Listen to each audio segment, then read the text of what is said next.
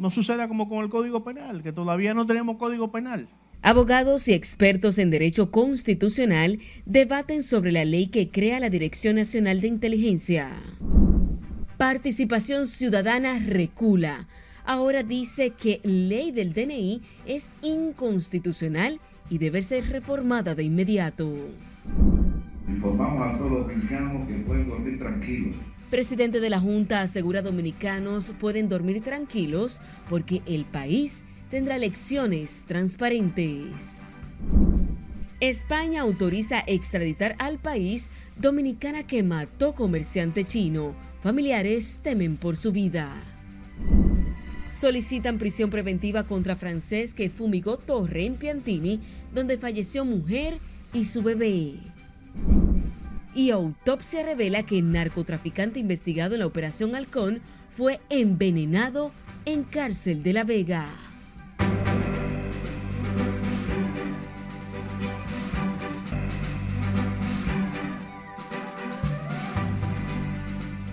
Buenas noches, bienvenidos a esta emisión estelar de Noticias RNN. Soy Janeris de León. Iniciamos esta emisión estelar en Santiago, donde sicarios asesinaron a tiros a un abogado por cuando se desplazaba a bordo de una jipeta por la comunidad La Ciénaga, con lo que eleva a cinco el número de togados muertos a manos de la delincuencia en esa parte del país. Los restos del abogado están siendo velados esta noche en una funeraria de esa ciudad. Tenemos a Junior Marte con nosotros en directo. Buenas noches, Junior.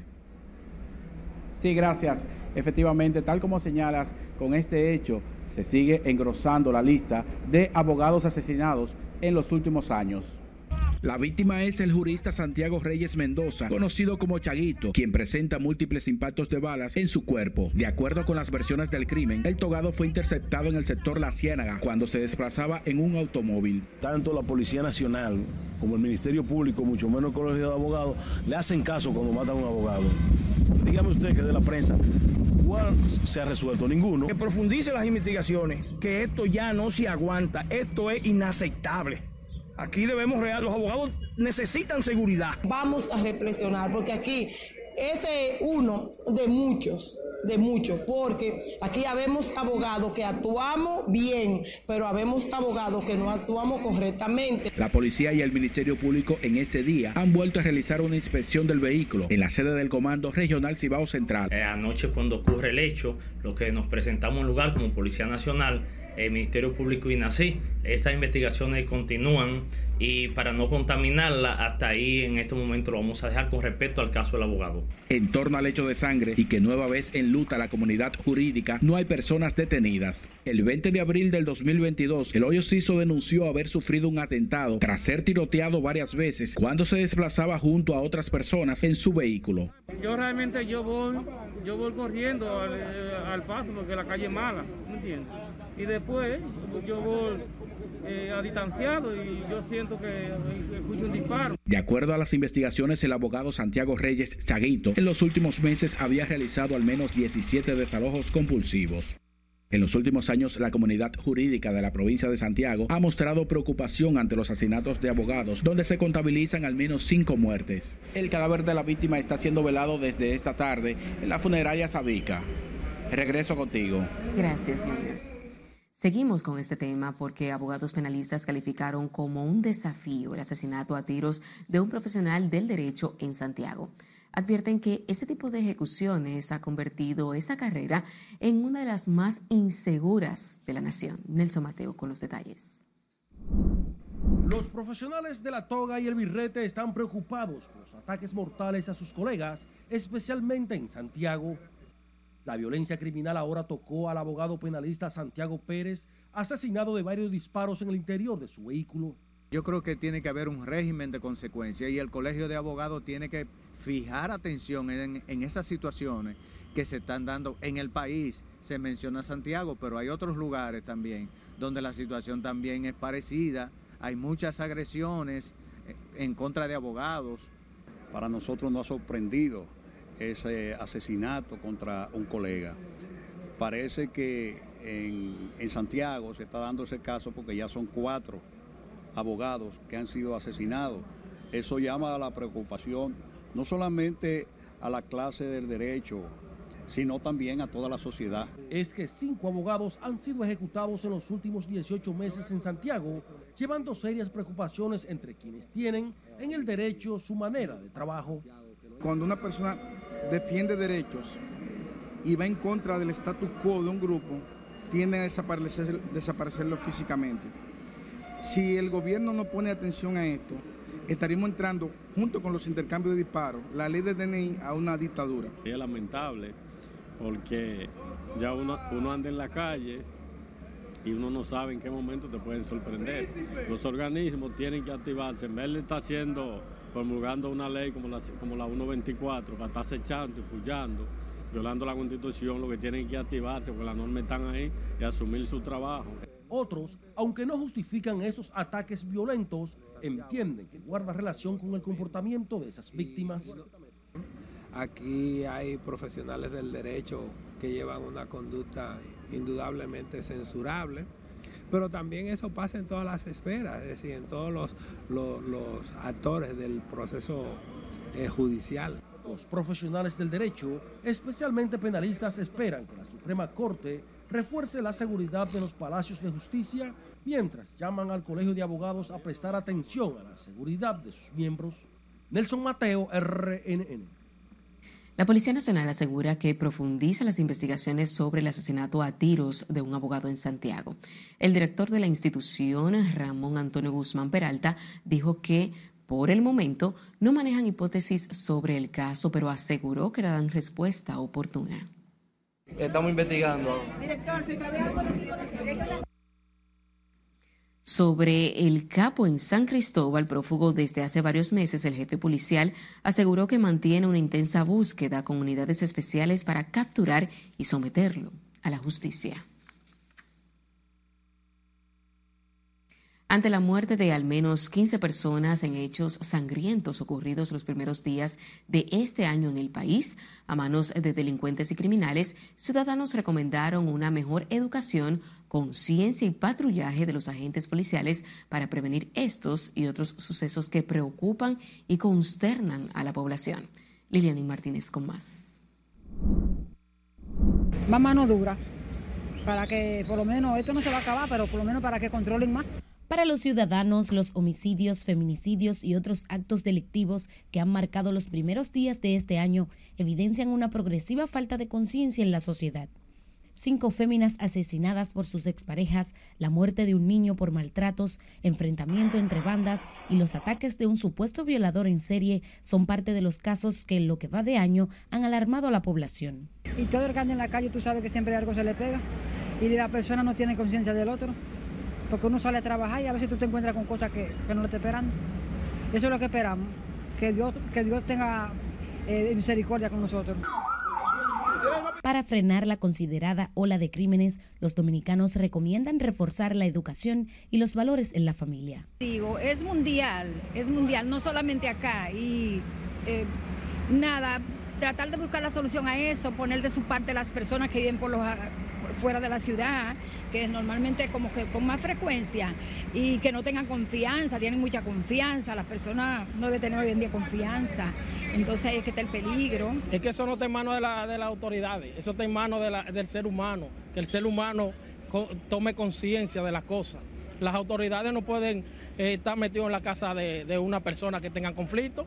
Aunque algunos reconocen la labor de las autoridades ante el preocupante nivel de violencia, otros opinan que se requieren acciones más enérgicas. Más en la calle porque siempre aparece un loco que quiere acabar con uno, que están sus chelitos como tienen y así. Pero no sé qué vamos a hacer con esa gente. El presidente tiene que tomar en cuenta y la policía sobre eso, porque aquí no hay, aquí no hay otra gente nada. Patrullar. Y los policías que ganan muy bien porque el gobierno le ha puesto un buen sueldo. Yo no soy policía y gano 10 mil pesitos, ahora cualquiera quiere ser policía. Entonces, ¿qué está pasando? Que hagan su trabajo. Cabe destacar que según reportes oficiales, en los primeros 12 días de este año se ha reducido a 14.9 los casos de homicidio en el país. Liliani Martínez, RNN. Tras el reporte de noticias RNN, la Policía Nacional informó que apresó al hombre acusado de abusar sexualmente de varias mujeres en la comunidad Madre Vieja Sur de la provincia de San Cristóbal. El presunto desaprensivo, identificado como Ángel Antonio Brea Germán, de 22 años, era activamente buscado por los agentes policiales debido a las denuncias de al menos cinco mujeres a las que atacó y amenazó de muerte. Al momento de ser detenido, Brea Germán se le ocupó un arma cortopunzante y una porción de presunta marihuana. La Suprema Corte de Justicia se reservó el fallo sobre recurso de apelación sometido por un hombre condenado a 20 años de prisión acusado de estrangular a su expareja y luego enterrar su cuerpo en una casa en construcción en la comunidad de San Jerónimo de Nigua. Scarlett Wichardo nos pone el tanto. La Suprema conoció en última instancia el caso del asesinato de la joven Rosalinda Pérez, un crimen cometido por su expareja hace siete años. Esa sentencia nosotros apelamos de que la Suprema Corte de Justicia en un buen juicio eh, debe estar ratificada la sentencia en virtud de que los hechos que ocurrieron, inclusive el mismo imputado lo confesó en, una, de las audiencias. Por lo que nosotros creemos eh, fáticamente de que los hechos no han cambiado, son los mismos. Hay una persona que murió y eso lo sabe el país entero. Sin la presencia del asesino Julio César García, la Corte conoció el proceso en el que los parientes de la víctima apelan a que la condena de 20 años impuesta en San Cristóbal sea aumentada. Él es de esta clase de hombre que si una mujer decide no estar ya con él, pues entonces la buscó y la mató. No quiso ya que ella, si no era para él, no era para nadie. Entonces logró su objetivo. Pero a mí me gustaría que el juez, eh, ya, que revise este, ya que se está revisando el caso, pues reconsidere la sentencia y lo condene a 30 años, porque yo creo que una persona como él no puede salir a la calle. Hoy fue mi hermana. Pero imagínense que le den libertad. Mañana, ¿quién será? La defensa legal de la familia de la joven estrangulada y enterrada en una vivienda abandonada entienden que el asesinato confesado y demostrado en audiencia solo da espacio a la ratificación de los 20 años o a la pena capital. Es Carelet Guillardo, RNN. Seguimos hablando de justicia, ya que la segunda sala penal de la Corte de Apelación del Distrito Nacional recesó para el miércoles el conocimiento de un recurso de apelación interpuesto por el Ministerio Público en el que busca la unidad de la sentencia absolutoria otorgada en favor del ex administrador de la Lotería Nacional, Luis Michel Dicent, principal imputado en el caso de corrupción Operación 13. Jesús Camilo tiene más detalles en directo desde la sede judicial. Vamos a pasar contigo. Muy buenas noches. Gracias, buenas noches. Mientras el principal imputado en Operación 13 emplaza al Ministerio Público a que presente las pruebas en su contra, el órgano persecutor reitera su pedimento de que sea condenado a 12 años de cárcel. ¿No has sentido alguna vez lo que es un parásito? Yo fui al banco el otro día y me trataron como un vulgar delincuente. Tras recurrir en apelación la sentencia absolutoria emitida en marzo del año pasado a favor del ex administrador de la lotería, Luis Michel Dicent, el Ministerio Público busca que la misma sea revocada ante la complejidad del caso.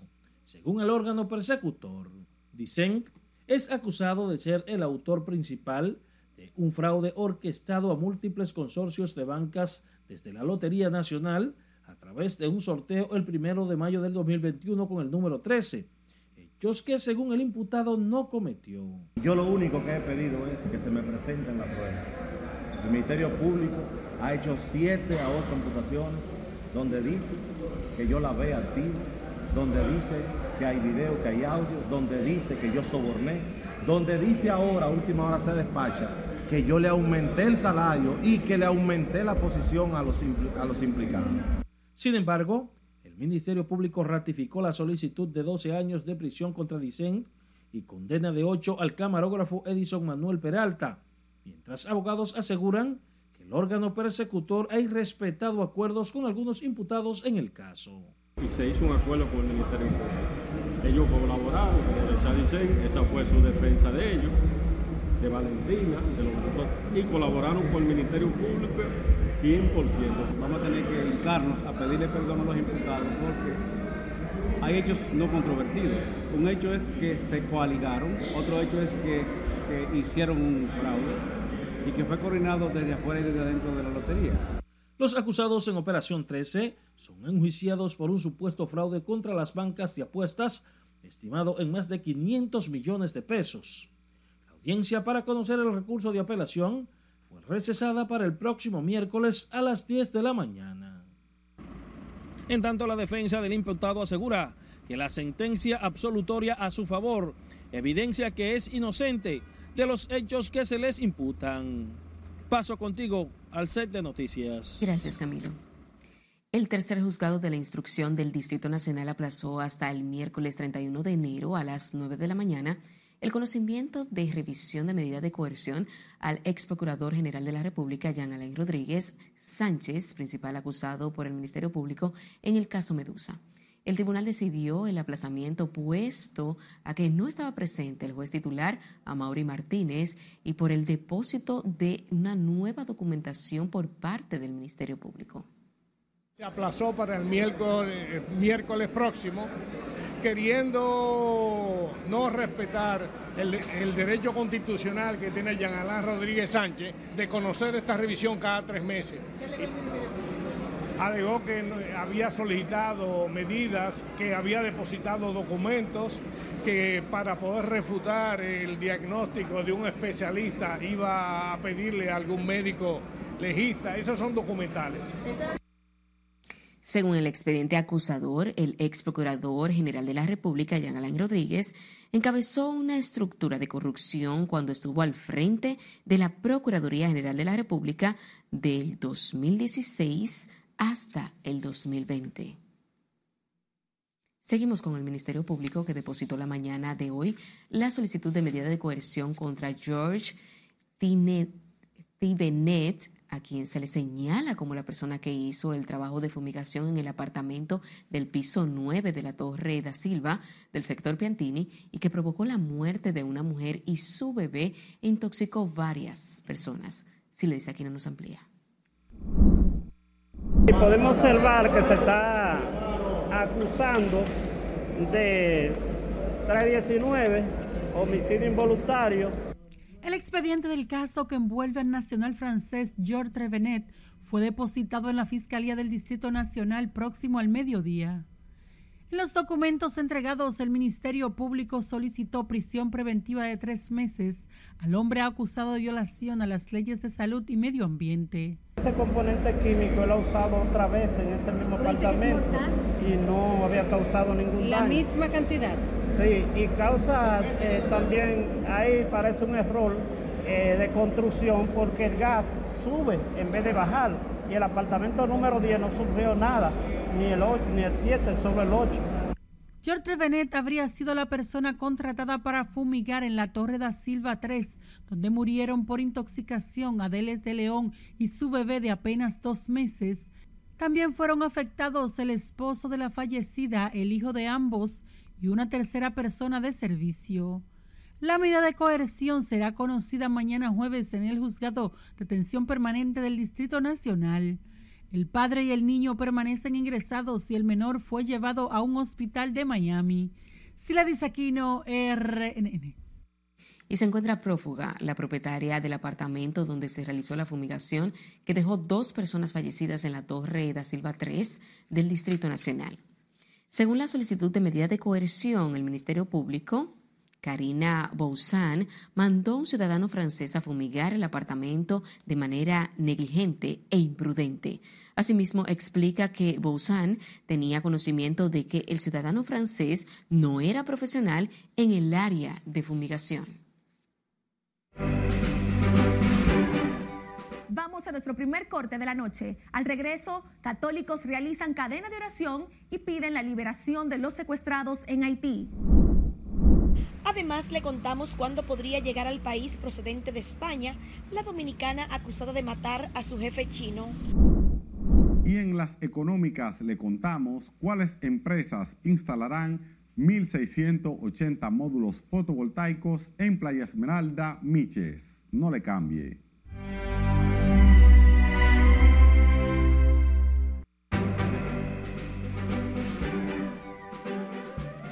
Ahora llegó el momento de conocer las noticias más importantes en el plan internacional y para esto tenemos a nuestra compañera Lorena Félix. Gracias, muy buenas noches. La Iglesia Católica de Haití pide la libertad de los secuestrados con una jornada de oración. Mientras tanto, Estados Unidos denuncia órdenes de arresto en Venezuela y pide el fin del acoso político. Tenemos la información ampliada de estas y otras noticias en el resumen internacional. La Iglesia Católica de Haití celebró este miércoles una jornada de oración, meditación y adoración eucarística para pedir la liberación de todos los secuestrados, entre ellos las seis monjas retenidas desde el pasado viernes junto a su conductor y a un pasajero del autobús en el que viajaban. Esta jornada de oración tuvo lugar en todas las parroquias y comunidades y contó con la participación de sacerdotes, religiosos y fieles para así denunciar los secuestros en Haití. El canal de riego que construyen los haitianos en Juana Méndez para desviar el agua del río Masacre está listo en más del 85%, aunque aún no hay fecha para la inauguración de la obra. Según una información publicada en el periódico haitiano Le Noveliste, la construcción del umbral para la entrada de agua al canal está completa y solo queda sin terminar la construcción de muros de gaviones para proteger las orillas del río. Estados Unidos afirmó estar profundamente preocupado por las órdenes de arresto contra 33 personas en Venezuela y pidió el fin del acoso por motivos políticos en el país después de que la oposición denunciara actos intimidatorios. El lunes, las autoridades venezolanas anunciaron que durante el 2023 desarticularon cinco presuntas conspiraciones para asesinar al dirigente Nicolás Maduro que llevaron al arresto de 32 personas. La Fiscalía anunció nuevas detenciones el martes sin precisar cuántas. Las tropas israelíes mantienen por tercer día consecutivo su asedio a los dos principales hospitales de Jan Yunis, bastión de Hamas y principal ciudad del sur de la franja de Gaza, que cercaron completamente ayer. En las últimas horas, la Media Luna Roja Palestina informó que había recuperado seis cadáveres y rescatado 11 heridos como resultado de los bombardeos israelíes sobre la ciudad, donde en la madrugada murieron otras 50 personas. Una mujer llamada Sawanjit podría enfrentarse a la cárcel o a una multa de unos 1.400 dólares en Tailandia por dar un paseo a su cachorro de león en un coche de lujo en la turística ciudad de Pattaya. La atención de las autoridades se vio atraída por un video que se hizo viral en las redes sociales en el que se ve al felino atado con un collar sentado en el asiento trasero de un Bentley descapotable que estaba conducido por un amigo indio de la mujer. En las imágenes el animal aparece tranquilo observando a su alrededor mientras otros conductores y motoristas pasan a su lado y miran al peculiar pasajero. La mujer infringió las leyes relativas a sacar a un animal salvaje en público y a su traslado sin permiso previo. Podría enfrentarse a una pena de cárcel de hasta seis meses o una multa de hasta 50 mil bats, unos 1.400 dólares. Qué paseíto que saldrá caro por no esperar su permiso antes de sacar a su cachorro. Ciertamente las reglas son para respetarlas y las leyes para cumplirlas. Hasta aquí las internacionales. Continuamos con la emisión estelar de Noticias RNN. La Audiencia Nacional Española autorizó extraditar a República Dominicana a la mujer acusada de matar a un ciudadano de origen chino en un hecho que ocurrió durante una discusión en su lugar de trabajo en abril del año 2022. Un tribunal español descartó que existan circunstancias que demuestren que la vida de Francelis María Furcal estarán en peligro si se procede con su entrega a las autoridades locales después de que la mujer manifestara que tiene miedo de morir en una cárcel. La Fiscalía se mostró a favor de su entrega, asegurando que concurren todos los requisitos para proceder a la extradición. El ministro de Relaciones Exteriores, Roberto Álvarez, participará este jueves 25 de enero en la reunión del Consejo de Seguridad de la Organización de las Naciones Unidas para tratar los temas relacionados con la crisis en Haití. En la nueva sesión se espera que el canciller dominicano insista en la materialización de la resolución del Consejo que autoriza el despliegue de una misión multinacional de apoyo de seguridad en Haití para apoyar a la Policía Nacional Haitiana a restablecer la seguridad ante la agudizada situación de violencia en el vecino país que también amenaza la seguridad de la República Dominicana. El funcionario viajó este miércoles para participar en el encuentro junto al embajador dominicano ante la ONU, José Blanco. El Ministerio de Defensa, la Gobernación de Dajabón y otras instituciones del Estado conmemoraron este miércoles el 168 aniversario de la batalla de Sabana Larga en esta provincia. En esta batalla se recuerda que las tropas dominicanas del Ejército del Norte, dirigidas por el general de división Juan Luis Franco Vidó, derrotaron a las fuerzas del ejército haitiano, poniendo fin a casi 12 años de conflictos después de la independencia dominicana. En la actividad estuvieron presentes miembros del Comando Conjunto Norte de las Fuerzas Armadas en representación del ministro de Defensa, Teniente General Carlos Luciano Díaz Morfa, autoridades policiales, representantes del CESFRONT y otros miembros de los cuerpos castrenses. Las Fuerzas Armadas y la Policía Nacional activarán una parte de sus reservas para integrar sus miembros en un programa de seguridad hospitalaria que proteja tanto a pacientes como médicos, enfermeras y personal de apoyo. Laura Mar nos cuenta. Le dan golpe a los médicos, le vuelan arriba a los médicos, rompen, rompen el hospital, rompen los cristales, eh, amenaza. Las autoridades explicaron que serán priorizados los hospitales donde mayor cantidad de incidentes se registren conforme al volumen de pacientes. Yo pienso que este es un paso importantísimo, un paso de avance para todo lo que tiene que ver con mejorar lo que ha estado haciendo el Servicio Nacional de Salud, eh, que había contratado una cantidad de personas y fortalecer lo que se está haciendo en los hospitales públicos. Erradicar el 100% de las agresiones no es posible, pero por lo menos que si habían 10 agresiones al mes o 20, que de 10 bajen a 8, a, a, 2, que por lo menos esto yugule el 80% de las agresiones. Para esto serán reactivados policías y militares pensionados de manera honrosa y que cumplan con las condiciones de salud y edad. Esto es un gran logro que todos, todos, todos merecemos aplaudir y que debemos seguir observando. Estamos prestos siempre a seguir escuchando. Estos esfuerzos eh, permitirán que desde ya hace una semana se han estado incorporando en diferentes hospitales eh, adición de seguridad y permitirá en los próximos días acelerar el proceso de fortalecimiento y seguridad en cada uno de los hospitales de la República. El director del Servicio Nacional de Salud, Mario Lama, dijo que se está haciendo el levantamiento del personal que se integrará a este plan de seguridad hospitalaria y se están instalando los servicios. La semana pasada las autoridades informaron sobre el reforzamiento de la seguridad en 51 hospitales con la integración de 102 militares que trabajarán los siete días de la semana. Laurila Mar, RNN. En tanto que estudiantes de medicina de la Universidad Autónoma de Santo Domingo denunciaron este miércoles que no han podido tomar una de las pocas materias que les faltan para terminar su carrera, supuestamente por negligencia de las autoridades de la academia. Los afectados aseguran que han hecho los esfuerzos necesarios para completar el pénsul de la alta casa de altos estudios, pero siempre encuentran presuntas trabas injustificadas. Ellos lo que alegan es que no hay materias disponibles para nosotros ya, que somos el Plan 13, y que nos quedemos fuera. Pero sí hay materias y sí hay profesores que están dispuestos a impartirla. A lo cual yo le respondí que habíamos alrededor de 70 estudiantes que estamos esperando para dar esa materia, ya que la mayoría son, eh, simplemente nos quedan cuatro o cinco materias para graduarnos de médico, ahora ellos no pueden venir a quitarnos la materia que nos abre las otras. Ellos dicen que están cansados de nosotros el plan 13, pero nosotros también estamos cansados de estar aquí y queremos salir. Yo acabo de venir de proyección para saber el por qué. Si ya nosotros teníamos eh, maestro asignado a esas secciones, no lo quitaron. Ellos nos dijeron que ellos no tienen que ver con eso.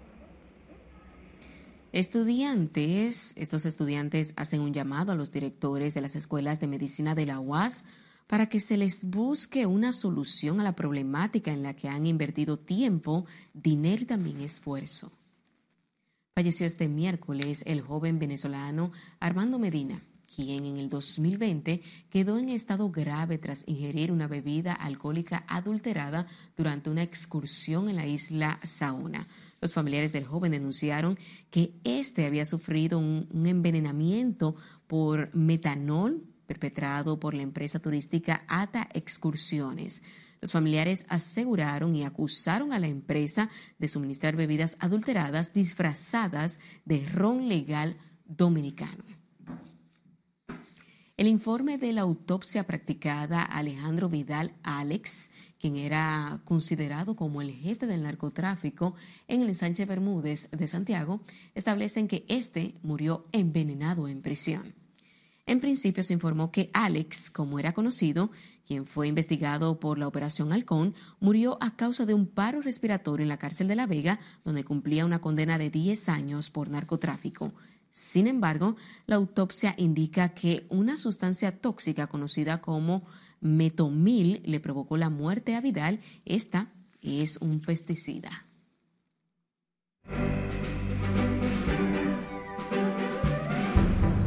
Ahora veamos qué opinan las zonas francas del Cibao con relación al proyecto de jornada laboral reducida y cuáles fueron las ganancias de los inversionistas del mercado de valores durante el 2023, así como otras informaciones económicas con nuestro compañero Martín Adames. Buenas noches. Gracias y buenas noches. Las zonas francas del Cibao consideran que la iniciativa que busca reducir la jornada laboral de 44 a 36 horas semanales representa un alto riesgo para las empresas del sector zonas francas y para el sector industrial nacional. La Asociación de Empresas de Zonas Francas del Cibao hacen un llamado de prudencia al Ministerio de Trabajo con relación al plan piloto voluntario de la semana laboral reducida. La asociación considera que el Ministerio de Trabajo no debería pretender hacer una aplicación generalizada de este proyecto, por tener un impacto potencialmente lesivo a muchos sectores de la economía y que la iniciativa representa un alto riesgo para las empresas del sector zonas francas y para el sector industrial nacional en general, ya que según ellos afectaría su productividad, rentabilidad en caso de implementarse en el futuro.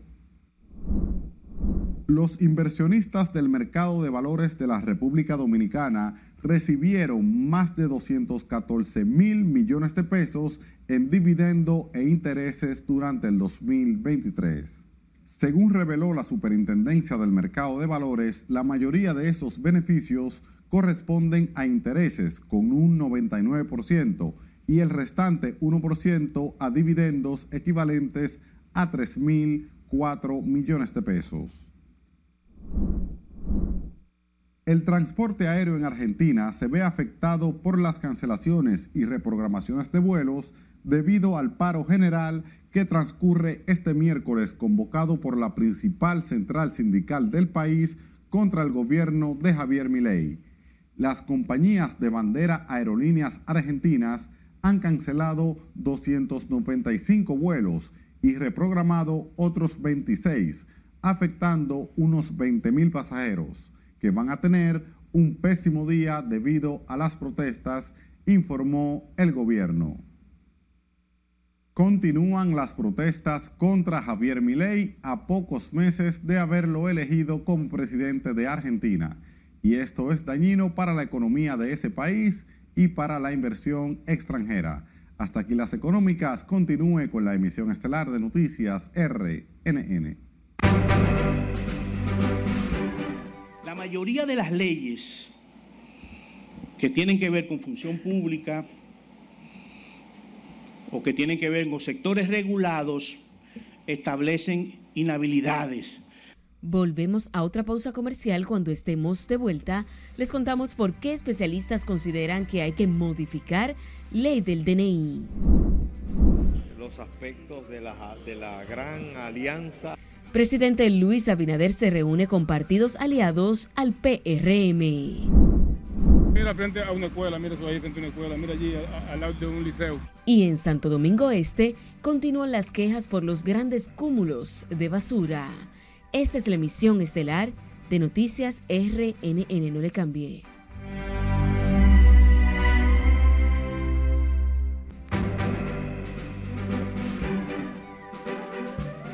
Gracias por su sintonía. Seguimos con más informaciones. La Escuela de Derecho de la Pontificia Universidad Católica Madre y Maestra analizó este miércoles en un conversatorio con especialistas de la ley que crea la Dirección Nacional de Inteligencia, en la que se abordaron sus efectos en materia del sistema judicial y de derecho. En la conferencia, los expositores fijaron su posición sobre la Ley 1-24 que crea la DNI. Nuestro compañero Miguel de la Rosa nos cuenta.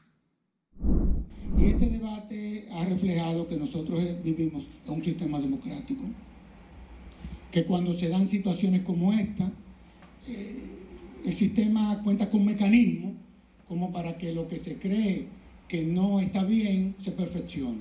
Para el presidente de la Fundación Institucionalidad y Justicia, Servio Tulio Castaño Guzmán, la recién ley que crea la DNI debe ser modificada porque contiene atribuciones del Ministerio Público. Ha despertado un interés en la ciudadanía de que esa legislación sea modificada por una serie de eh, distorsiones que crea la propia ley, de atribuciones que no le son propias a un órgano de esa naturaleza, que son del Ministerio Público. Mientras que otros juristas plantearon que los artículos 11, 26 y 30 de la referida Ley 0124 violentaría la constitución y la privacidad de todos. Voy a mencionar algunas falencias de la ley.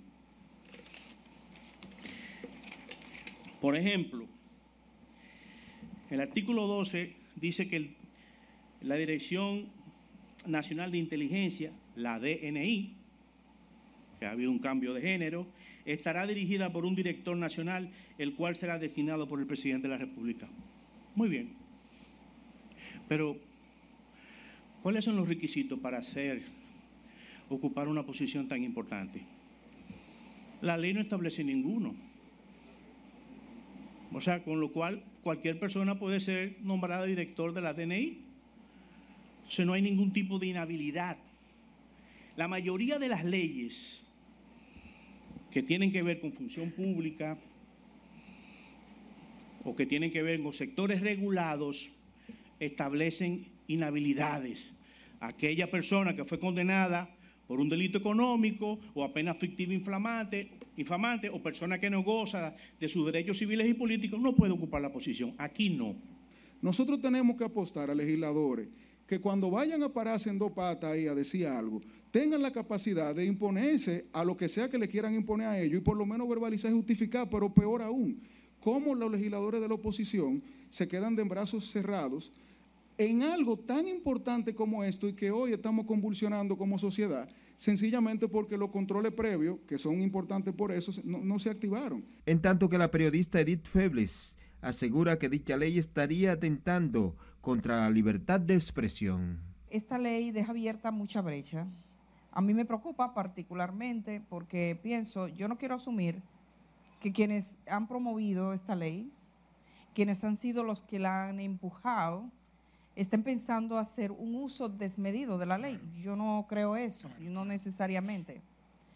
Pero la ley es, es, un, es, un, es el límite que tiene el poder y cuando usted define esos límites debe pensar en el, más, en el ser más abusivo y en el funcionario que menos escrúpulos tenga. Otros aspectos que se tocó fue la posibilidad real que tienen las acciones inconstitucionales sobre la nueva ley que ya han tocado la puerta del Tribunal Constitucional.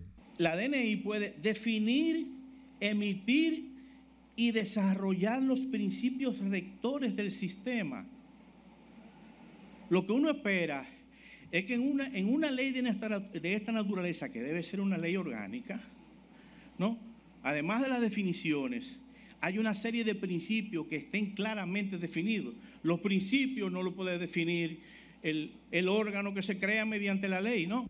Este conversatorio surge como respuesta al interés que ya ha generado en diversos sectores de la sociedad dominicana la ley de la DNI y sus implicaciones en el ámbito legal y de seguridad nacional. Miguel de la Rosa, RNN. Y sepa que Participación Ciudadana advirtió que la ley que crea la Dirección Nacional de Inteligencia es inconstitucional y debe ser reformada de inmediato. La entidad que en principio había defendido el proyecto expresó que la ley no debe dejar espacios para interpretaciones en un tema tan sensible como el derecho a la intimidad y la libertad de expresión. Adelantó que de no ser reformada, el Tribunal Constitucional confirmará la interpretación correcta en protección de los derechos fundamentales en tanto que el vocero del bloque de diputados del PLD abogó para que la ley que crea la Dirección Nacional de Inteligencia no sea aplicada y que la misma sea derogada. El congresista opositor asegura que los diputados fueron sorprendidos con una modificación al artículo 11 de dicha ley liberada eh, de lectura luego de una llamada desde el Palacio Nacional. Detener la aplicación de esta ley, porque es una ley es una ley, tienen un plazo de 90 días para aprobar un reglamento, pero de todas formas ya tienen derechos eh, como institución que puede empezar a aplicar. No aplicarla, no aplicarla sencillamente. ¿Cómo va a salir del Congreso una cosa y se va a promulgar otra? Eso es imposible. Es imposible eso, señores. las actas están ahí, los procedimientos están establecidos y yo estoy más que seguro que el presidente de la Cámara es un hombre transparente y él va a dar cualquier tipo de información que se requiera para comprobar la veracidad de lo que se aprobó. Los legisladores se han mostrado de acuerdo en que si es necesario la ley sea modificada. En la Cámara Baja, 28 diputados del PLD votaron por la ley 01-24 que crea el DNI.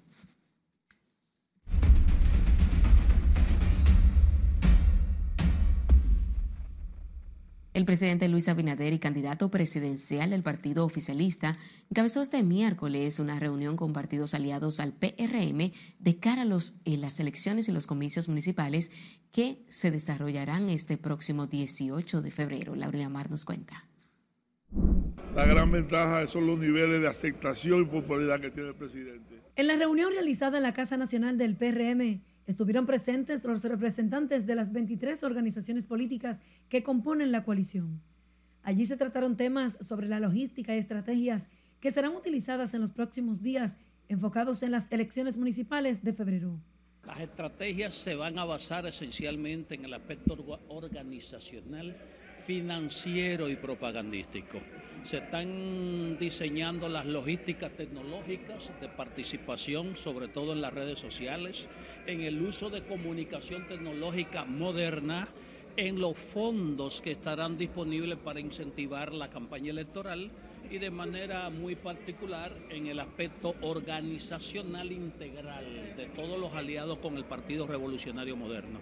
Analizando lo que son las estrategias de cómo se van a hacer las elecciones, porque las elecciones se ganan llevando los votos a las urnas. También se trató sobre la unificación de las distintas fuerzas previo a las elecciones y su integración a las actividades en apoyo a los candidatos municipales. La comisión que va a coordinar todos los aspectos de la, de la gran alianza que hay entre estas más de 20 organizaciones y en la cual, además de presentarlo, eh, compartir informaciones respecto de los próximos pasos que vamos a dar. El presidente Abinader también se reunió este martes con la alta dirigencia del PRM, donde coordinaron acciones de cara a los comicios. Para el próximo viernes, el candidato presidencial del partido oficialista volverá a reunirse con los representantes de los partidos aliados. Laurila Mar, RNN. En la auditoría realizada a los equipos de transmisión de datos que se utilizarán para las elecciones de febrero reveló 24 hallazgos o vulnerabilidades, de las cuales el órgano de comicios ha logrado subsanar por completo 19, dos quedaron parcialmente cumplidas y tres no cumplidas. María Ramírez nos cuenta. Informamos a todos los dominicanos que pueden dormir tranquilos, que va a haber elecciones justas y transparentes el 18 de febrero. Muchos de los hallazgos encontrados por CAPEL versan sobre la seguridad de los equipos en cuanto al hardware y el software, además de los posibles ataques maliciosos. El director de informática, Johnny Rivera, fue el encargado de leer el informe que establece entre los 24 hallazgos los 19 cumplidos, 3 no cumplidos y dos parcialmente cumplidos. Se establecieron políticas de controles de acceso que restringían la visibilidad entre los entornos. Y en el hallazgo 23 también relacionado con insuficiencia de medidas de seguridad en la red, se fortalecieron las medidas de seguridad con la implementación de equipos de software. Entre las revelaciones de la auditoría cumplidas de manera parcial están el software de LEDET sin firma de código y la protección insuficiente del software de LEDET contra programas maliciosos. ¿Por qué? Cuando ustedes tratan de entrar en una computadora que no es la que tradicionalmente ustedes han usado, ¿qué le dicen? Te voy a mandar un correo, te voy a mandar, decir, es lo que nosotros llamamos múltiples factores de autenticación. ¿sí? No es suficiente solo la clave y el usuario. Usted tiene que contactar al usuario para ver si es una máquina autorizada. Y los hallazgos no cumplidos versan sobre las credenciales expuestas de base de datos y los usuarios de EDET para conectarse con la base de datos central así como la exposición del servidor de la base de datos. Fortalecer las medidas de seguridad con la implementación de equipos y software de monitoreo de amenazas en tiempo real. Activar las notificaciones del sistema de monitoreo con un sistema de escalado para evitar falsos positivos. La auditoría se realizó en dos etapas. La primera fue hecha en noviembre y la última de seguimiento de los primeros hallazgos del 10 a 19 de este mes. Mañana a las 3 de la tarde la mesa técnica tendrá una reunión con los partidos políticos para socializar esta auditoría y otros temas de interés. Margaret Ramírez, RNN. El Partido de la Liberación Dominicana presentó este miércoles una serie de irregularidades denunciaron fallas en los equipos que se utilizarán para la transmisión de los resultados de las elecciones municipales. Entre esos hallazgos, el informe destaca que uno de los técnicos del PLD pudo configurar una de las multifuncionales e imprimir desde su dispositivo móvil. El 100% de las impresoras que se utilizaron en el proceso tenían encendido el Wi-Fi y en modo de configuración abierta lo que permitía que una persona pueda configurarlo e imprimirlo como desee. Uno de nuestros técnicos pudo configurar una de las multifuncionalidades e imprimir desde su dispositivo móvil. ¿Qué quiere decir esto? Que nuestro propio equipo técnico que participó de eso pudo fácilmente hackear la impresora. Si nosotros socavamos el problema de la democracia a través de procesos electorales, en la cual los partidos son los actores principales y la ciudadanía que participa activamente, entonces estamos debilitando el proceso de la democracia y pueden producirse ilegitimidades. El Partido Morado cuestionó debilidades del conocimiento del proceso de impresión, entre otros puntos. Residentes en distintos sectores de Santo Domingo Este volvieron a quejarse por la falta de recogida de basura de esa demarcación, donde el cúmulo de desechos amenaza la salud de la municipalidad. Jesús Camilo nos cuenta. Los aquí no están en eso, los aquí lo que están en, en reelección. Como paradójico, consideran residentes de Santo Domingo Este la situación de la basura, tras señalar que el Cabildo ha adquirido decenas de unidades recolectoras embargo, el problema persiste. Atribuyen el descontrol en la recogida de desechos a la falta de planificación en la ruta y frecuencia. Mira frente a una escuela, mira eso ahí frente a una escuela, mira allí al lado de un liceo. Óigame eso, ahí, ahí los topirosis no, ni, ni, usted ni dengue, ahí va a haber sida. Claro, imagínate eso está ahí, perro muerto, gato muerto, todo ahí lo tiran ahí. Y Manuel Jiménez no ve eso, porque al frente de su casa no hay basura. Es tanta que él vivía aquí en la zona oriental y se mudó de donde vivía y eso a él no le afecta nada. Otros aseguran que el servicio ha venido mejorando y culpan en parte a los ciudadanos quienes, según explican, lanzan libremente la basura a la calle. Yo no me explico del chico de aquí, pero está trabajando, él está recogiendo la basura, pero yo no sé antes que saca la basura la gente. Pero a cada minuto está recogiendo, es verdad promesa de campaña. Vamos a limpiarlo todo, vamos a organizar todo de campaña. Cuando están allá y lo este, este decía que iba, a arreglar a Santo Domingo este este. ¿Qué ha arreglado? que la gente separa los vehículos, tira la basura, la gente viene, tira basura. Todo el mundo tira basura ahí, los viciosos también tira basura. ¿Entiendes? Los residentes en sectores como los Mina Viejo, Almarrosa, Segundo, Ensanche Osama y Villa Duarte aseguran que el problema parece interminable y demandan mayor eficiencia en el servicio. Jesús Camilo RNN. Vamos a nuestra última pausa, al volver, dos leyendas dominicanas de grandes ligas dan la bienvenida a Adrian Beltré a Cooperstown, mientras Doc Rivers asumirá las riendas de los Bucks de Milwaukee. Y en diversiones, Acroarte anunció su primera invitada internacional para Premio Soberano 2024. Al volver les contamos de quién se trata. No le cambie.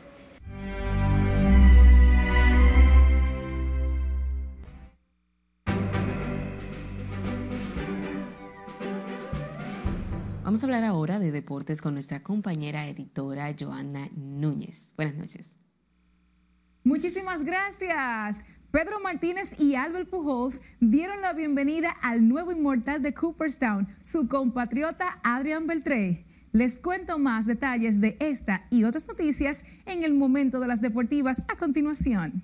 Pedro, de este lado, yo solamente quiero darle las gracias a Dios por ti, por tu carrera por hacer a tantos dominicanos uh, sentirse orgullosos de ti. Adrian, mi hermano, congratulations on getting inducted into the Hall of Fame. Electo en su primera oportunidad en la boleta, Beltré obtuvo el 95.1% de los votos emitidos por los miembros de la Asociación de Escritores de Béisbol de América.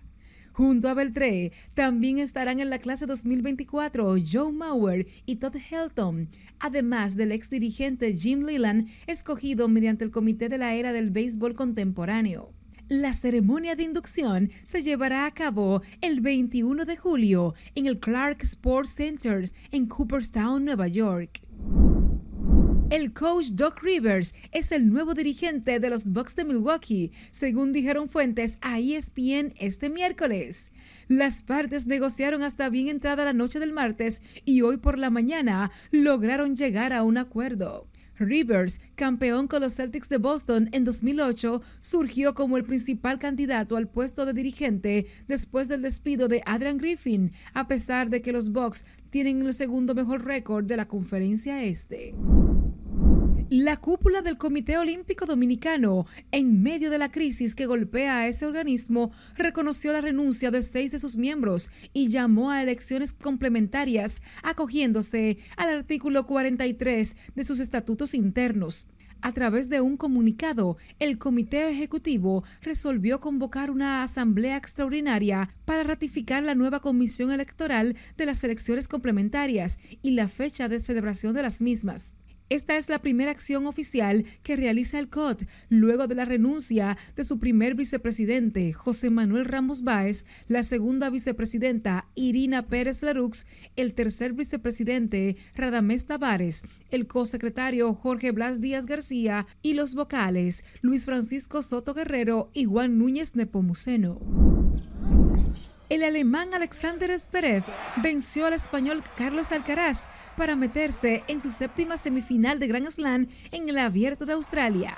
Con marcador de 6-1, 6-3, 6-2 y 6-4, Zverev logró su quinto triunfo contra tres del español en los últimos ocho partidos disputados entre ambos.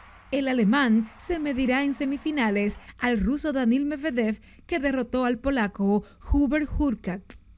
Y por último, este jueves, Licey y las Estrellas jugarán en San Pedro de Macorís el quinto partido de la final de la pelota dominicana, cuya serie se encuentra empatada a dos triunfos por bando. Es todo en los deportes. Pasen feliz resto de la noche.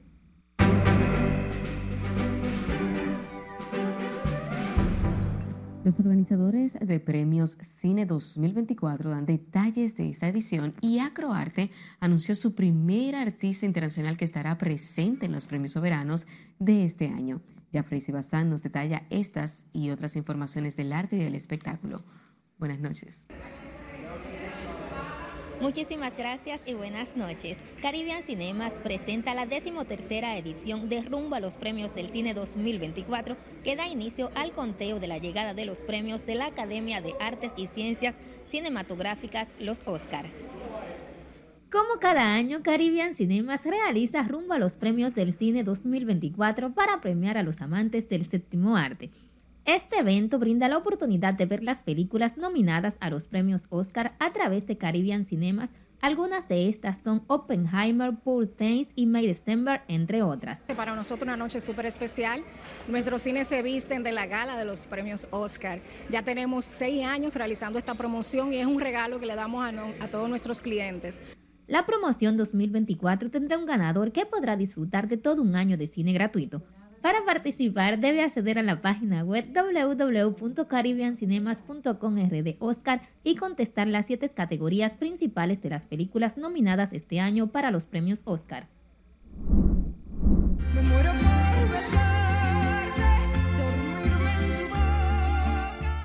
La Asociación de Cronista y Arte Acroarte anunció uno de las artistas internacionales que estará presente en Premios Soberano 2024. La cantautora española de pop latino Natalia Jiménez es la primera artista internacional que confirma a Croarte. La intérprete de Creo en mí estará participando en un segmento musical en la 39 edición de Premios Soberanos. La actriz mexicana Kate del Castillo es una de las invitadas especiales que estará presente en la ceremonia inaugural de la 16 edición del Festival de Cine Global de Santo Domingo. En esta edición se proyectarán 108 producciones de largo y cortometraje en la sala de Palacio del Cine de Blood. La programación de este año cuenta con diversos filmes que han estado como aspirantes al Oscar a la mejor película internacional.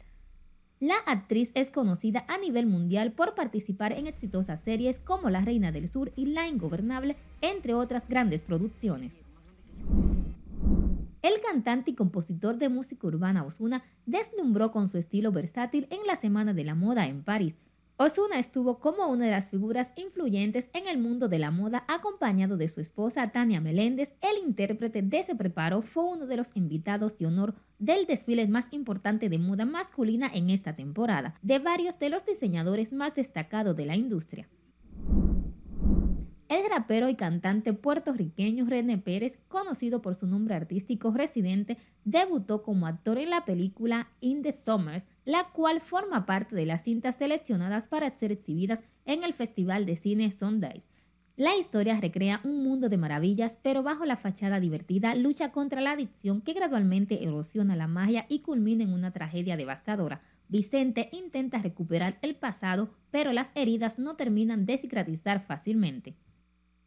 Residente ve como prioridad afianzar su carrera en el cine como guionista y director de un largometraje que se ha propuesto terminar este año. Hasta aquí diversión, que tengan feliz resto de la noche. Gracias. Finalizamos esta emisión estelar de Noticias RNN. Feliz resto de la noche.